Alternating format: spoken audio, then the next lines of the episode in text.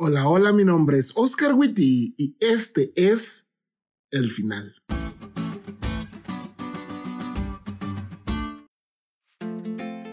Feliz sábado, amigos. Hemos llegado al final de nuestra lección. Ni hablar. Estamos tristes. Pero justo ayer alguien me dijo que en momentos tristes es bueno recordar lo bonito, lo que nos hizo felices. Y justamente eso es lo que vamos a hacer. Hoy nos enfocaremos en lo bonito. Hoy nos enfocaremos en lo que aprendimos. Y es una tarea titánica, considerando que aprendimos bastante durante este trimestre, pero intentaremos hacer un pequeño recuento.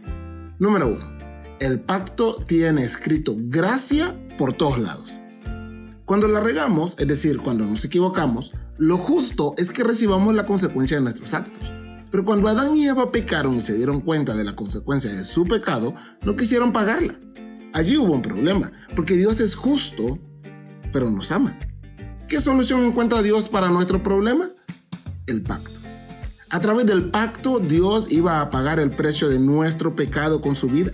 Y nosotros debíamos creer en lo que Dios iba a hacer y vivir como aquellos que creen y eso bastaría para volver a Dios.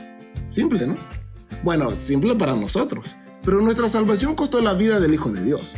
Ese pacto trajo esperanza a la primera pareja que buscaba desesperadamente una salida de su error. Y ese pacto trae esperanza a los hijos de Dios hoy también, aquellos que no confiamos en nuestros méritos para salvarnos. Pero sobre todas las cosas, ese pacto es un pacto de gracia, porque todo el drama que fue nuestro rescate no era responsabilidad de Dios, pero porque nos ama, estuvo dispuesto a hacerlo. Número 2. El idioma favorito de Dios es el pacto. Si alguien me preguntara qué idioma habla Dios, después de este trimestre, sin temor a equivocarme, diría que Dios habla idioma pacto. Esa es la manera como Dios se relaciona con sus hijos. Siempre. Cuando Adán y Eva pecaron, Dios hace un pacto con ellos. Cuando el mundo antediluviano pecó, Dios hace un pacto con Noé y su familia. Cuando las naciones de la tierra pecaron, Dios hace un pacto con Abraham para elegir una nación que compartiera con el mundo ese pacto. Cuando esa nación peca, Dios hace un pacto con ellos. Y cuando esa nación no cumple con el objetivo, erra al blanco, o sea, peca, Dios hace un pacto. Un nuevo pacto con ellos y con nosotros. Sí, Dios sabe hacer pactos y está impaciente por hacer uno con vos.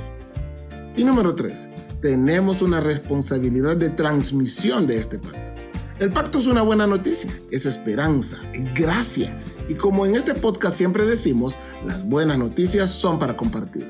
Tienes una responsabilidad de compartir con otros esta noticia. No puedes quedarte callado. No debes quedarte callado. Que todo tu entorno sepa que Dios quiere hacer un pacto con ellos y ese pacto habla de salvación. Como dijimos al inicio de esta lección, Dios es un Dios de pactos y al ver el amor, la entrega y la fidelidad de Dios en su pacto conmigo, de verdad que mueve mi corazón a amarlo, entregarme a Él y ser fiel a ese pacto que me llevará a vivir con Él por toda la eternidad.